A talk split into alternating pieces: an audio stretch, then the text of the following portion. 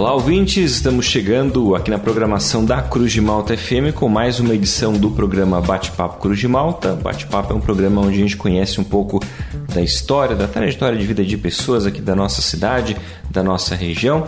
Eu sou o Juliano Altino, fico com você aqui nessa próxima hora aqui na nossa programação. Para você que está acompanhando a versão inédita do programa, uma boa noite. Para quem está acompanhando a reprise no sábado, uma boa tarde. Minha convidada de hoje, nossa entrevistada, é a mãe da Gislaine, do Nivandro e da Josiane em memória. Dona Rosilda da Silva, liderança lá da comunidade do Rio Caparas Baixo, também muito atuante na, na, na, agricultura, né? A gente vai conhecer um pouquinho da história dela hoje aqui no programa. Dona Rosilda, muito obrigado por ter aceito o convite e de vir hoje para a gente bater esse papo, conhecer um pouquinho da sua história. Seja muito bem-vinda. Eu é que agradeço pelo convite, né? É, pretendo fazer o melhor, né? Contar um pouquinho da minha história. É importante também. Fico feliz, né? Por ser convidada. Dona Rosilito, para a gente conhecer um pouquinho da sua história de vida, é natural aqui de Lauro Miller mesmo? Nasceu aqui? Sim, sou natural de Lauro Miller. Nasci, me criei né, nesse lugar. É um lugar que não consigo ficar longe. Assim que saio para passeio, não vejo a hora de voltar. Lauro Miller é minha casa, é o meu tudo, né? As pessoas que moram aqui, praticamente todas eu conheço. Sou conhecida também, né? Isso que é bom, muito bom de morar nesse lugar. A senhora é natural de qual comunidade, dona Rosilda? Sou natural de, da comunidade de Rio Capivaras Baixo. Lá, como faz divisa, né, o rio passa ao meio da comunidade. Então, para o lado de lá da ponte pertence a Orleans, aonde é, eu, eu me criei lá onde pertencia a Orleans, mas é divisa, né? Meus pais tudo que tem que fazer fazem em Lauro Miller. E logo depois também já me casei, fui morar um pouquinho mais distante, mas ainda pertence na mesma comunidade, né? E, e pertence a Lauro Miller daí, né? Uhum. A senhora é filha de quem? Para quem está ouvindo, às vezes conhece mais os pais, né? Para identificar melhor. Eu sou filha de Abílio André, né? Da Silva e Leonor Delfino da Silva. Moradores ainda moram lá na minha comunidade de Rio Capivaras Baixo. Uhum. E dona Rosilda, vocês são de uma família grande? Tem muitos irmãos? Como é que era? Eu somos de uma família de quatro irmãos, né? Eu sendo a mais velha, a Leonilde é, abaixo de mim. Logo depois vem o Silvonei e o caçula, que é o Sidney. Todos casados, cada um tem suas famílias, seus filhos. E foi se tornando, no fim, uma família grande também, né? uhum. né? E o que, que, a senhora lembra da, do período da infância, até para a senhora ser a mais velha, então acredito que também teve que acabar ajudando a, cuidar, a criar, cuidar dos irmãos, né? Como, como que a senhora lembra do período de infância lá na comunidade, como que era? Ah, era tudo brincar naturalmente, né? Com as coisas que tinham. É, eu sendo mais velha assim, tinha que cuidar dos meus irmãos, para os meus pais poderem trabalhar, né? É, uma vida bem simples mas muito boa, assim, as brincadeiras, a gente brincava é, de canoa nos pastos, é, brincar de folha de coqueiro, a gente abaixava, fazia um balanço, era tão legal aquilo. E muita coisa, bolha de sabão, coitada da mãe, quando chegava em casa, né, as bolhas de sabão, além da casa molhada, a gente brincava muito, muito com os brinquedos naturais, né? Não tinha televisão, não tinha nada, a gente tinha que ir para a escola, trabalhar um pouquinho, mas mais era brincar. Era muito bom. Se juntava com os vizinhos ali, né? Também com a mesma idade nossa. Aí ali que a gente fazia bagunça e brincava muito, muito. Uhum. Os estudos eram lá na comunidade mesmo? Isso. Até a minha terceira série eu fiz na comunidade de Rio Capivaras Baixo. E logo depois daí o meu professor mudou para Ponte Preta, que é uma comunidade vizinha, né? E migramos para lá, eu e a minha irmã porque a gente já era muito acostumado já com o nosso professor, que era o seu Getúlio Dorigon. Lá fiz minha quarta série e até isso não fiz mais nada, foi só minha quarta série mesmo. Uhum. E a minha irmã também e todos os meus irmãos. Por fim, eu acho que os dois mais novos conseguiram fazer o, o NAIS, né?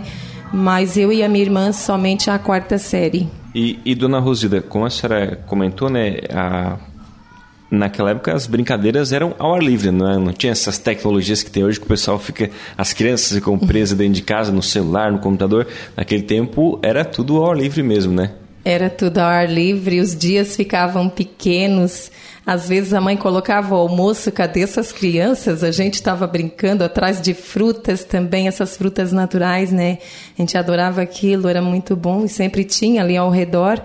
É, e logo depois do almoço era brincar de novo, ou então, estando na escola, era mais era passar os dias brincando. Durante a noite, às vezes estava ficando escuro, a gente ainda estava nas brincadeiras.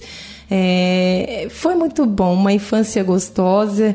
É, só que logo depois, assim, meus pais também eles não tinham muita saúde. Eu e a minha irmã, a gente já cedo começou a ajudar já, né? É, logo depois, os meus irmãos também, que foram crescendo também, a gente começou a trabalhar muito cedo também, mas tivemos uhum. a parte boa de brincar sim, né? Hoje a gente vê pouco as crianças brincando, isso é triste, né?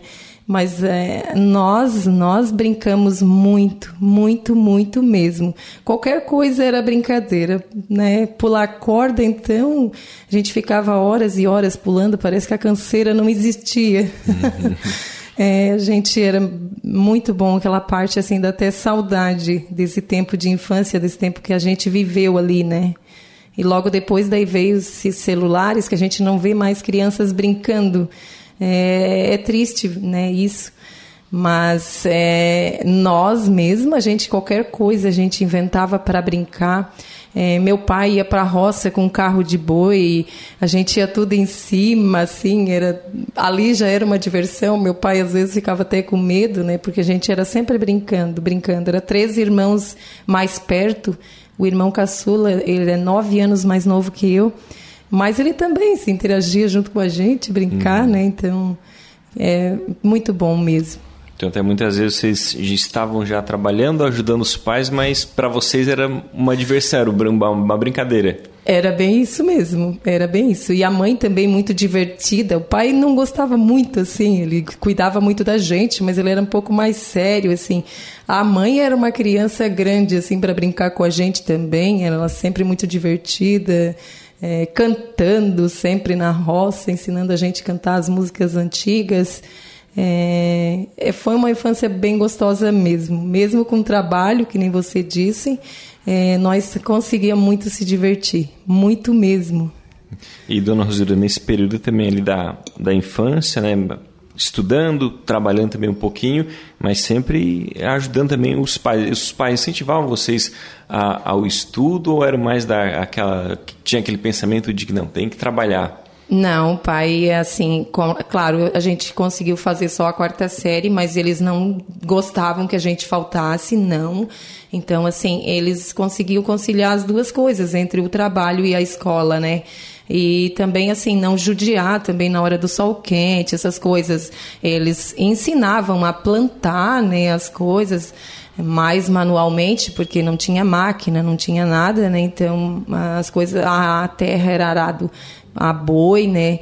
É, a plantação com aquelas máquinas de mão, é, ou na enxada mesmo, é, capinar, essas coisas. O mato não tinha veneno na época, tinha tudo que capinar. Então, quando a gente queria brincar, o pai sempre deixava, a gente trabalhava, de repente já saía para brincar, já né, esquecia que tinha que trabalhar. Então, o meu pai e minha mãe, tenho muito a agradecer a eles pelo fato deles deixar, né, ensinar a gente que tem que trabalhar sim, mas o, o, momento de infância eles não tiraram da gente. Eles deram aquele espaço tão bonito que a gente passou, né? A parte de ir para a escola também, né? Para aprender que tem que ter aquele compromisso também de todos os dias ir para a escola, não faltar muito e a dedicação que eles tinham com a gente também que era importante. Mesmo com a vida bem difícil assim, né? Bem humildes mas era tão bom, a gente chegava da roça, é, né, ia jantar, toda a família reunida, embora que eram só o pai, a mãe e quatro filhos, né? É, mas assim, a satisfação em ver eles assim ao redor da gente, junto com a gente, é muito bom. Só deixou muita saudade e ainda temos, né, essa essa coisa da gente estar tá se reunindo sempre, né? E dona Rosilda, nesse, nesse período ali também, né, a, a vocês, a, a produção, no que era produzido lá na propriedade de vocês, era para o consumo próprio, tinha a venda, qual era o tipo de cultura também que vocês trabalhavam nesse período junto com seus pais? É, a maioria tudo era para consumo próprio mesmo. E quando eu tinha 11 anos, meu pai colocou uma estufa, né? Daí a gente plantava fumo também, daí ali tem, era para venda, né? Mas a maioria era tudo para alimento mesmo da casa, dos animais, né? Que a gente tinha também, que meu pai sempre teve, né? Os animais para consumo próprio. E, e o fumo, mas era pouco também, não era muita coisa.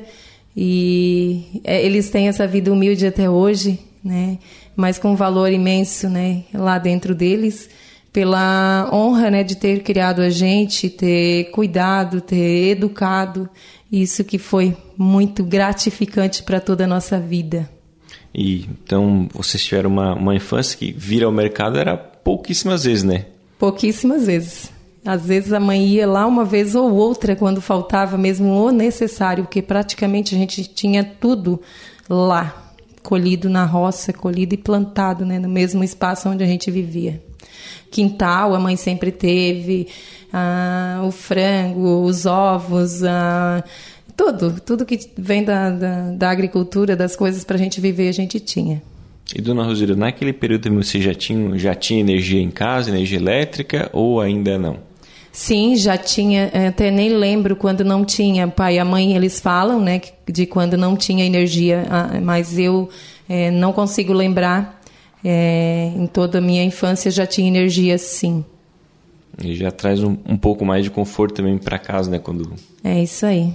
Tendo uma é. geladeira, um banho quente. É, bem isso. É, porque eles, pelos que eles contam, né? Antigamente eles passavam bem mais trabalho, era bem mais sofrido que a gente, né? Então eu não cheguei a pe pegar essa parte aí. Eu já quando eu lembro assim da minha do que eu consigo lembrar, eu já o pai já tinha energia elétrica sim. Hum.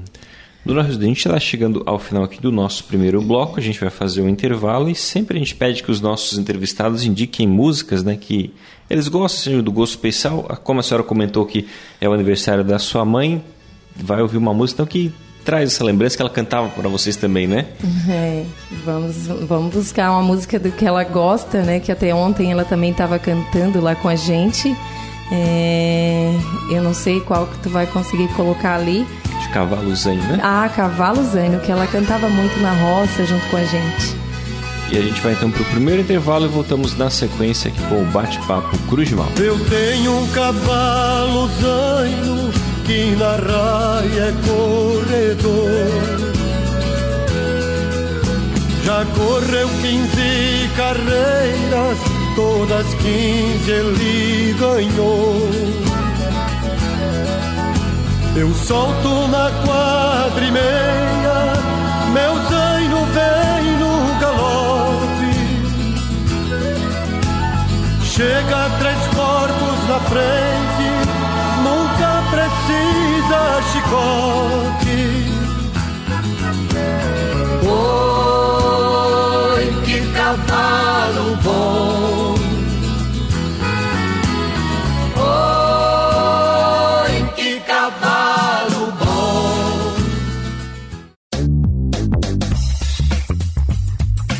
Estamos de volta, bate-papo Cruz de Malta aqui na programação da 89,9. Hoje conhecendo um pouco da história, conversando, batendo um papo aqui com a dona Rosilda da Silva, moradora da comunidade do Rio Capivaras Baixo. Dona Rosilda, como a senhora comentava no bloco anterior, né? nasceu, se criou lá no Rio Capivaras Baixo, depois então de casada continuou morando por lá e trabalhando também na agricultura. Com certeza, né? Logo depois que me casei, né? Há 31 anos atrás, é, moro um pouquinho só mais distante dos meus pais, mas na mesma comunidade, sim, continuo na agricultura. É, hoje daí mora só um filho junto comigo, né, que é o meu filho mais velho, mais, do meio, que é o Nivandro. E a gente planta fumo, planta milho, planta é, as coisas que precisa, né, e feijão, tem os animais. E ali a gente vive. Não consigo pensar em sair dali tão cedo. Uhum. E então hoje é você e o seu filho que tocam a propriedade ali, que administra. Isso, é nós dois. E vocês estão aí trabalham também com produtos para venda, né, como por fumo, e também acabam produzindo alguma coisa também para o consumo da família, como era lá com, a, com o tempo dos seus pais. Bem, isso aí mesmo. A gente continua mesmo, praticamente a mesma coisa. Aí ele também trabalha na mina, né? Ele sai de casa às três horas da tarde todos os dias. E a gente consegue conciliar né, os dois trabalhos. É, porque onde a gente mora, a gente comprou, a gente acabou de pagar esse ano né, um terreno.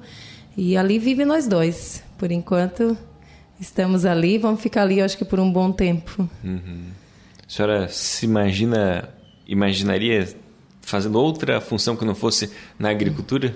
Não, eu nunca imagino, eu não, não tenho nem ideia, porque nunca trabalhei fichada, né? Não sei nem o que é isso, assim, cumprir horário, é, fazer aquele trabalho repetitivo por meses, assim, porque na agricultura, é, praticamente quase todos os dias a gente muda, né? De, de função, a gente faz uma coisa, faz outra, nunca fica repetindo muito é, por muito tempo. Então, eu não sei nem como seria. E também o horário, né? A gente faz o horário.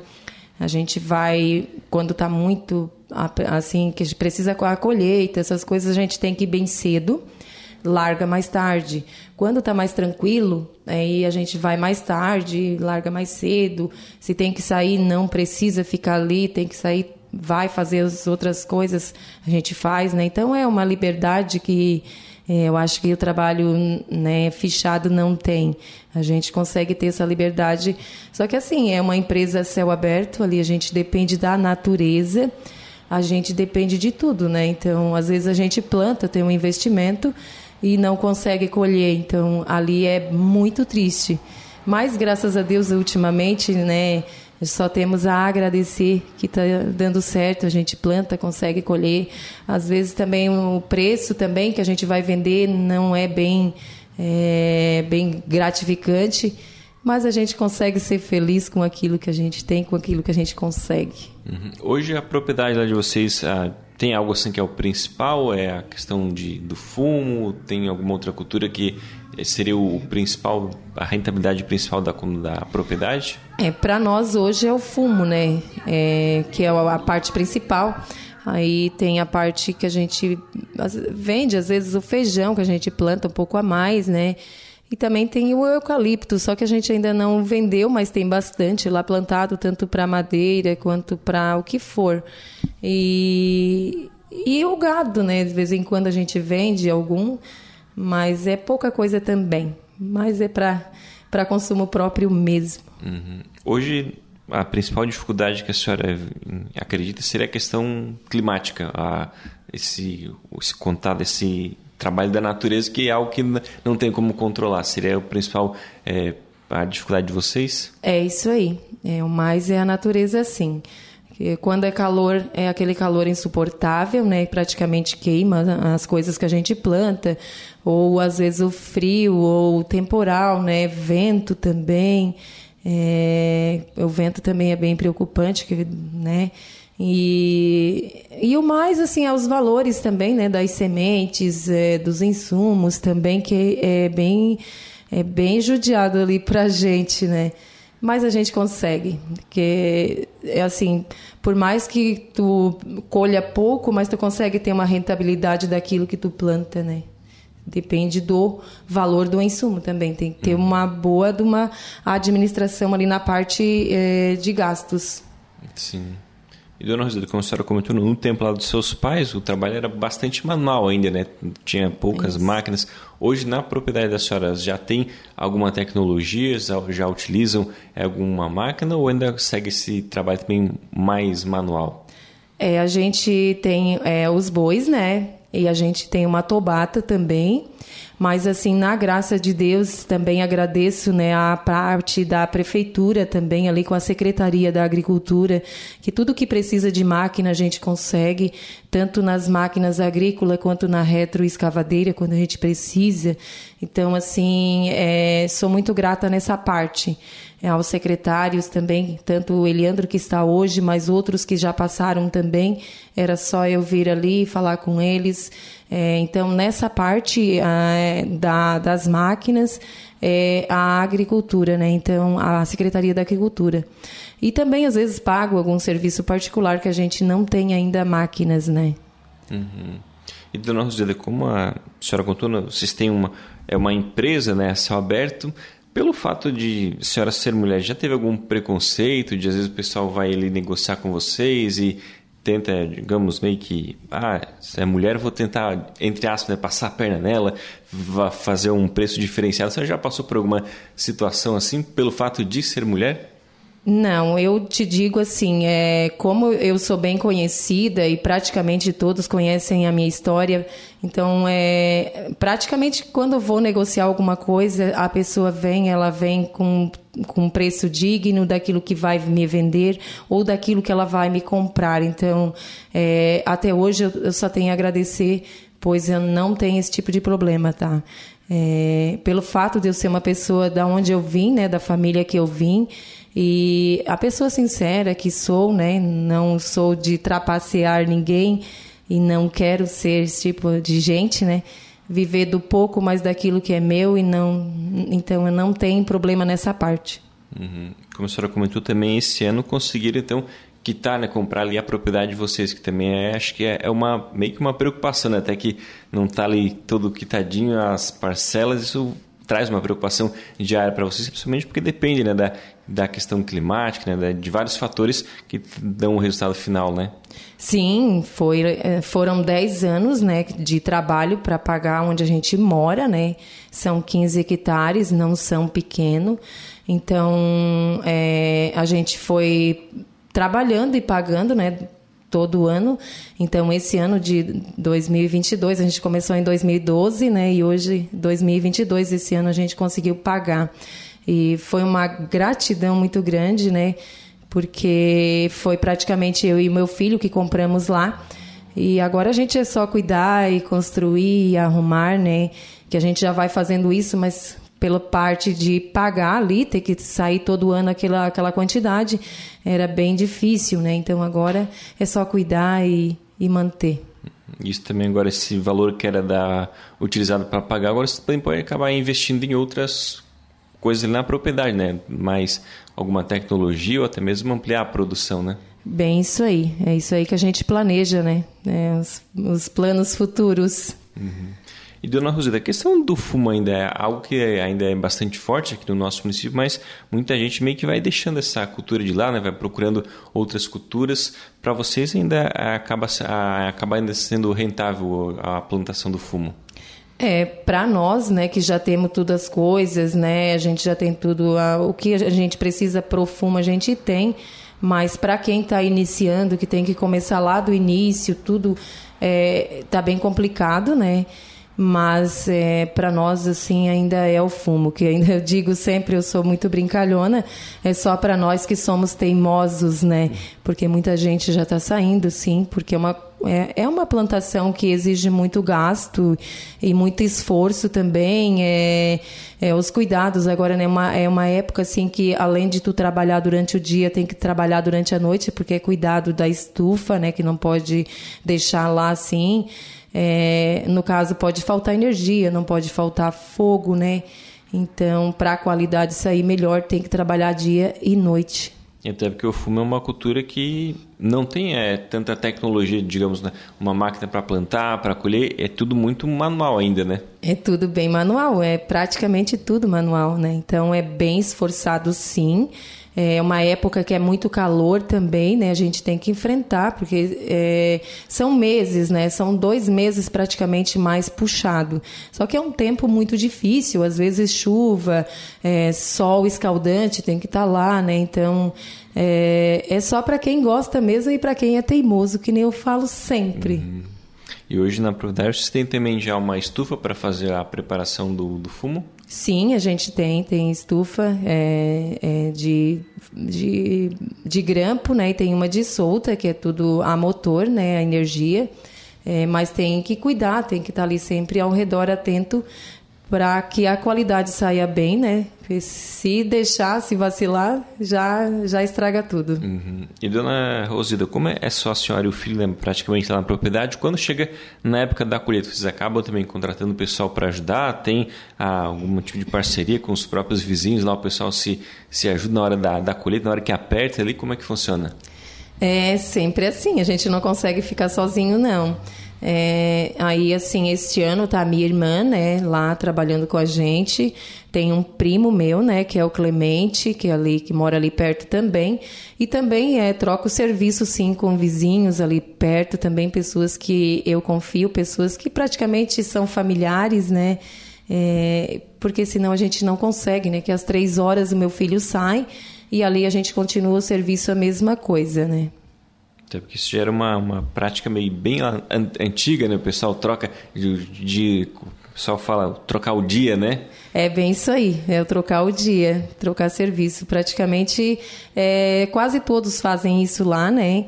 E a gente também faz que se torna mais barato e também é confiável, né? Porque a gente conhece, se conhece, né? São pessoas que a gente confia em colocar trabalhar junto com a gente, sabe trabalhar também, que isso também é importante, saber trabalhar também, né? E, dona Roseira, dos filhos, só mesmo então o Nivandro que teve esse interesse de continuar lá na agricultura com vocês? É, somente o Nivandro. Foi o braço forte é, as meninas também, elas ficaram até elas conseguir idade, aí logo depois elas é, saíram, né, foram trabalhar fichadas, é, ter as famílias delas, né, então é, quem ficou lá mesmo junto comigo foi é, o meu menino, meu rapaz que é o Nivandro. Uhum, que acaba sendo o braço direito lá também da senhora na propriedade. Isso, é o braço direito, né. E, dona Rosilda, além desses trabalhos né, na, na agricultura, algum momento a senhora já teve, a, já passou pela cabeça da senhora de desistir disso quando às vezes passou por algum problema na questão da climática, perdeu, teve uma perda muito grande na produção. Já chegou algum momento de pensar em desistir, de vender tudo e buscar um outro rumo? Já passou isso pela cabeça da senhora?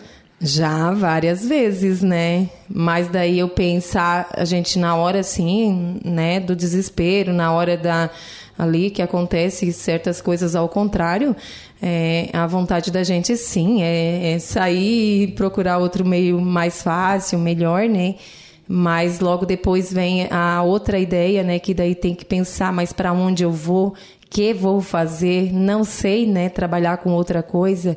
E daí vem o incentivo familiar, vem incentivo dos amigos, das amigas, para continuar ali e isso é, dá força para continuar e estar tá lá ainda até hoje, se Deus quiser, há muito tempo. Uhum. Eu, dona Rosina, hoje os agricultores eles têm um amparo para questões assim de ah, teve algum dano lá na propriedade, vocês têm questão de seguros, hoje está mais fácil, vocês têm acesso a esse tipo de, de auxílio? Temos sim, já foi acionado várias vezes, né? A gente tem o seguro com a FUBRA, caso da, tenha granizo ou um incêndio em estufa, né? É, e também tem o auxílio funeral também, né? É, já foi acionado, a gente já usou várias vezes, não na parte queima né, de estufas, mas no auxílio funeral e também na parte de granizo, de vez em quando acontece né, de ter granizo, é só chamar, eles já estão lá fazendo todo é, o orçamento e, e eles é, reembolsam né, de uma parte não muito justa, mas sempre tem. Uhum. Hoje, a questão do fumo ainda tem. A principal dificuldade de vocês é na parte da venda, na parte final, de fazer a venda do produto? É, de uns dois anos para cá a gente não tem mais o que reclamar, tá? Porque tá faltando produto, né? O pessoal tá, tá deixando de plantar, então tá faltando. Mas um tempo aí atrás é, era bem difícil a venda, assim pelo fato de estar tá sobrando produto no mercado, eles pouco valorizavam, então muitos agricultores ficavam no vermelho, né? No caso lá em casa, graças a Deus, nunca aconteceu, porque também é pouco, né? A plantação é pouca, mas já aconteceu sim de anos assim a gente passar bem bem dificuldade para passar um ano todo, mas agora de um tempo para cá, assim, pelo fato de estar tá faltando no mercado, eles estão valorizando bem mais. Portanto, está voltando muita gente a plantar. Quem já tinha parado, né? tem muitos agricultores que estão voltando a plantar novamente. Uhum. Para quem não conhece, né, nós da questão da cultura do fumo, ele é uma cultura que demora muito para, desde de quando faz é, o plantio das mudas até a parte final da, da colheita, demora muito? Como que é? É, a gente lá em maio, por aí, a gente semeia, né? Faz a semeadura no canteiro. É, em meados de julho, por aí, a gente planta, né? E agora em outubro é a colheita. E a venda, é, agora, como já tem gente comprando nos paióis, aí já, né, tá vindo uns terceiros para comprar, né? É, então, mas as empresas, elas compram a partir de janeiro. Então é um ciclo, né, desde o mês de maio até mês de janeiro ali que tu só tem praticamente despesa. A parte rentável é de janeiro para frente, que é onde é, as empresas começam a comprar. Então, é praticamente o ano todo em função da, do fumo ali, até chegar a parte da colheita, da, da, da secagem da, do produto. É isso aí, é isso aí. É um, é um, assim, é um ciclo bem grande, né? Começa lá em maio, abril, maio. Tem gente que já planta, planta em abril, tem gente que planta em, em, em agosto, e mas é, é, esse ciclo aí, de maio a janeiro. E esse ano, quando a gente está tá com esse tempo meio maluco, né? Ainda pleno novembro a gente está tendo aí geada, é. até neve na serra teve. Isso traz alguma preocupação para vocês? Traz algum tipo de prejuízo? Muito grande a preocupação, sim. Imagina, porque assim, é, com o calor a planta ela, ela cresce, né? ela se desenvolve. Com o frio a planta para. Isso é o fumo, é o milho, é o pasto, é tudo. Tudo que for de, de, de verde, de, de plantações, elas param com o frio. E com o calor ela se desenvolve. Então, assim, aquela semana fria, para nós foi prejuízo para tudo, né? Tanto qual for lavoura, ela para, ela não cresce, ela não se desenvolve. E às vezes aqui, como não deu geada, mas na serra, é, a gente sabe que os coitados que moram lá, que trabalham com frutas, com verduras, tiveram muito prejuízo. Imagina, mês de novembro com geada, né? Então, para nós, graças a Deus, foi só uma, uma queda assim do desenvolvimento da planta, mas a gente não perdeu. Uhum. Vocês já passaram na propriedade por algum período aí de alguma em virtude de alguma condição climática tiveram uma perda muito grande na, na questão da seja do fumo ou de outra cultura? É, nós, assim, este ano foi só na cultura do milho, né? Que é, logo depois que ele passou do, do ponto ali de assar, que a gente fala, do, logo depois da silagem, o que ficou para colheita, o vento derrubou tudo praticamente. Então ele não teve é, o preenchimento dos grãos, né? Ele ficou ali meio sofrido pelo fato de, de quebrar o pé, né? Que o vento derrubou. Mas a gente conseguiu ainda aproveitar, mas foi praticamente um mês de serviço é, procurando milho no chão, né? Então é, foi bastante assim preocupante porque se dá um mês aí de chuva a gente perderia porque ficou tudo praticamente na terra. Uhum. Dona Rosa, a gente vai fazer mais um intervalo aqui do nosso programa. Para essa segunda passagem de bloco, a senhora escolhe uma música do Amado Batista para a gente ouvir? Princesa. Então a gente volta na sequência com o bate-papo por de malta, conversando com a dona Rosilda da Silva. Ao te ver pela primeira vez, eu tremi todo. Uma coisa tomou conta do meu coração com esse olhar meio de menina me fez nascer no peito esta paixão. E agora não durmo direito pensando em você. Lembrando seus olhos bonitos perdidos nos meus. Que vontade louca que eu tenho de tê-la comigo.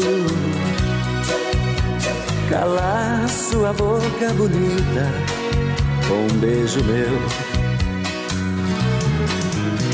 Princesa, a deusa da minha poesia, ternura da minha alegria nos meus sonhos quero te ver. princesa, a musa dos meus pensamentos. Enfrento a chuva, o mau tempo, pra poder um pouco te ver.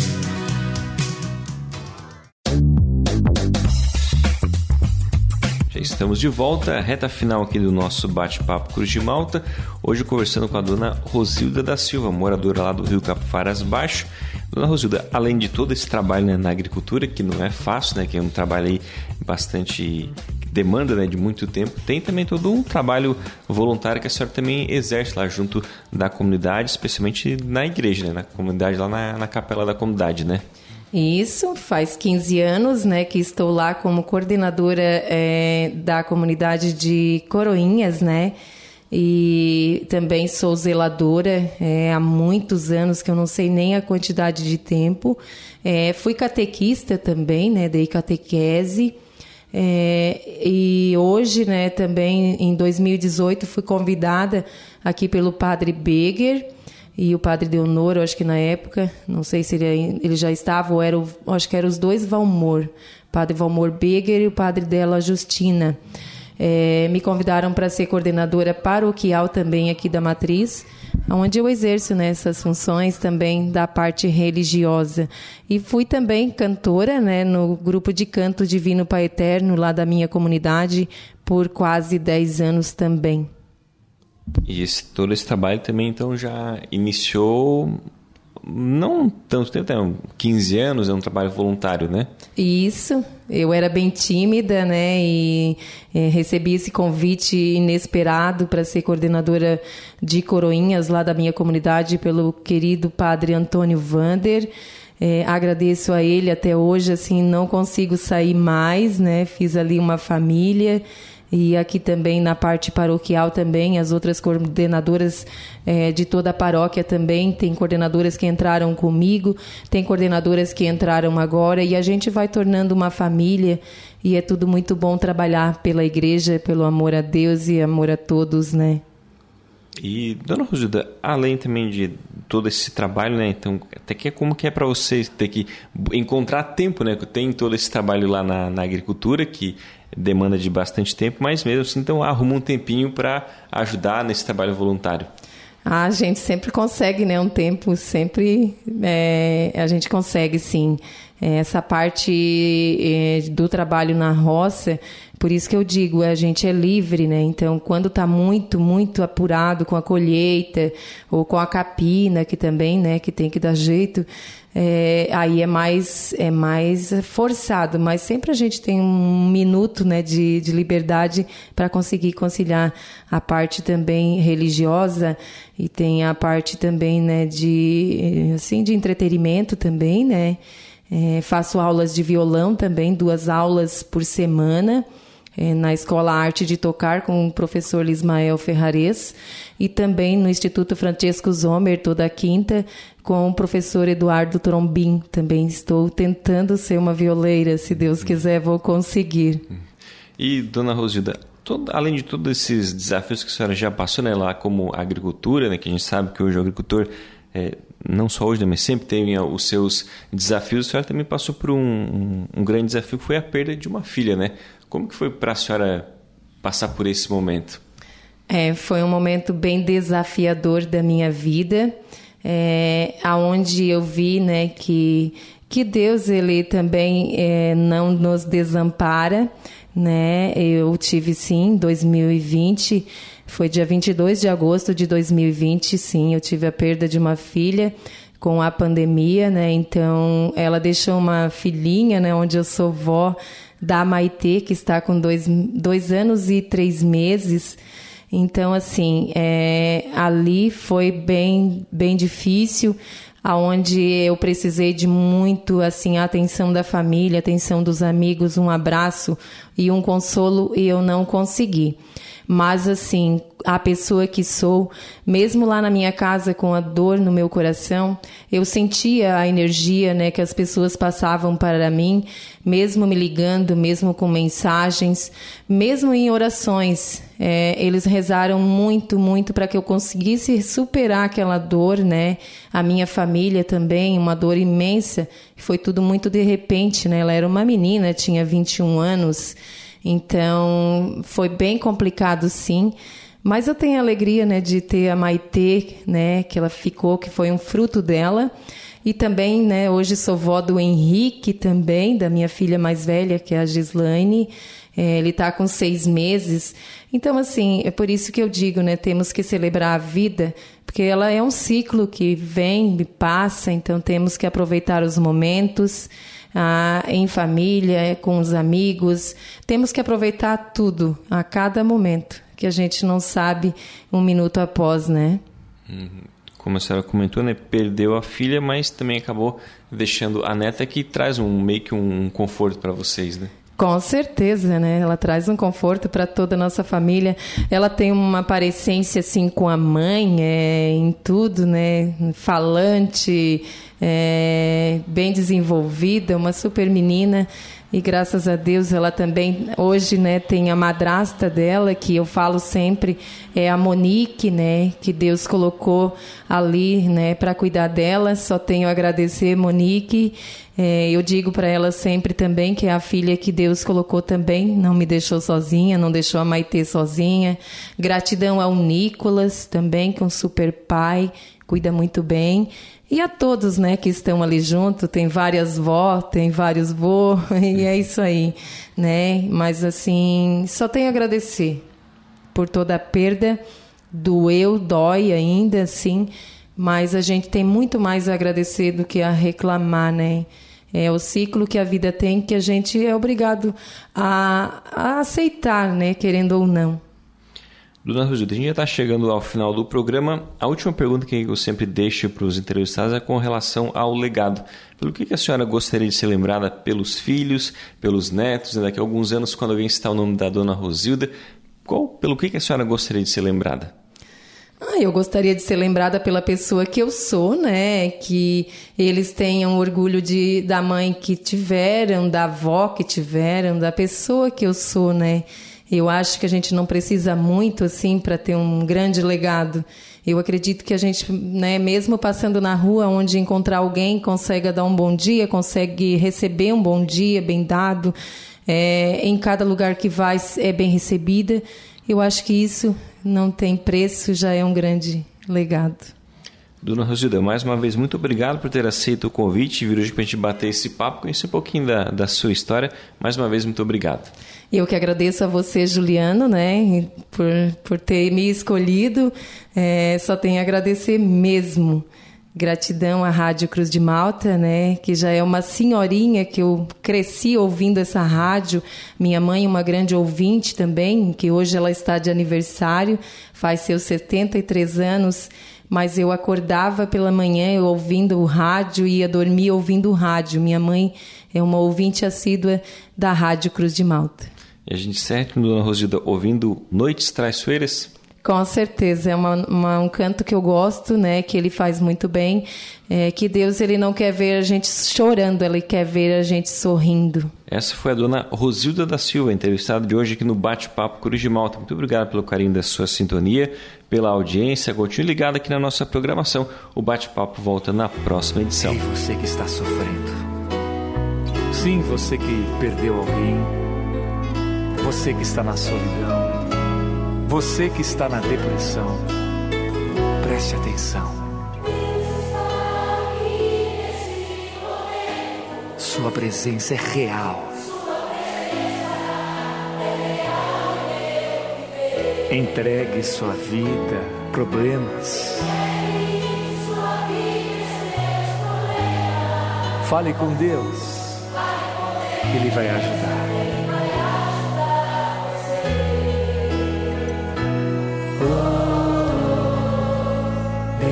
trouxe aqui para aliviar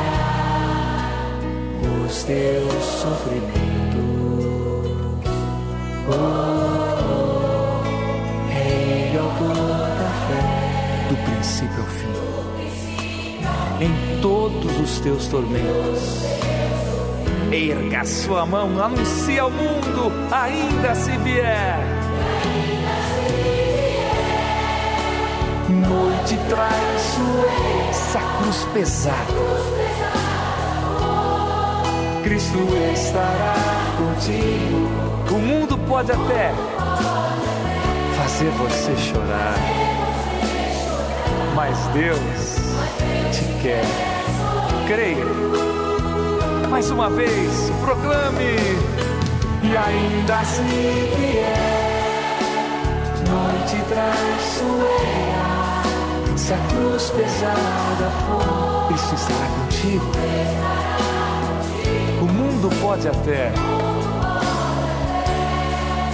fazer você chorar, mas Deus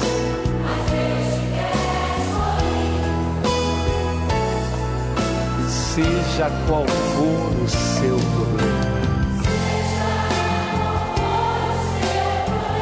Fale com Deus, Ele vai ajudar você. Após a dor, vem a alegria.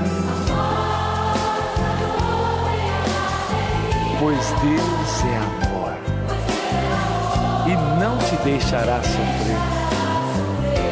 Escute. Deus te trouxe aqui, é verdade, para aliviar os teus sofrimentos. Escuta. Oh, Ele é autor da fé, do princípio ao fim, em todos os teus tormentos.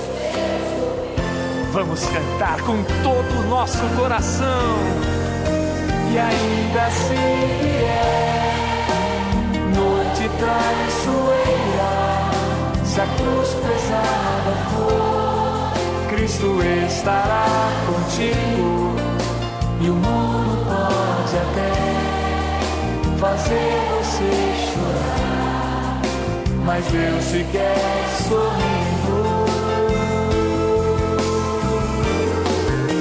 E ainda assim vier noite traiçoeira, se a cruz pesada for, Cristo estará contigo. O mundo pode até fazer você chorar, mas Deus te quer sorrindo. Ele te quer sorrindo. Tenha certeza que Ele ama muito.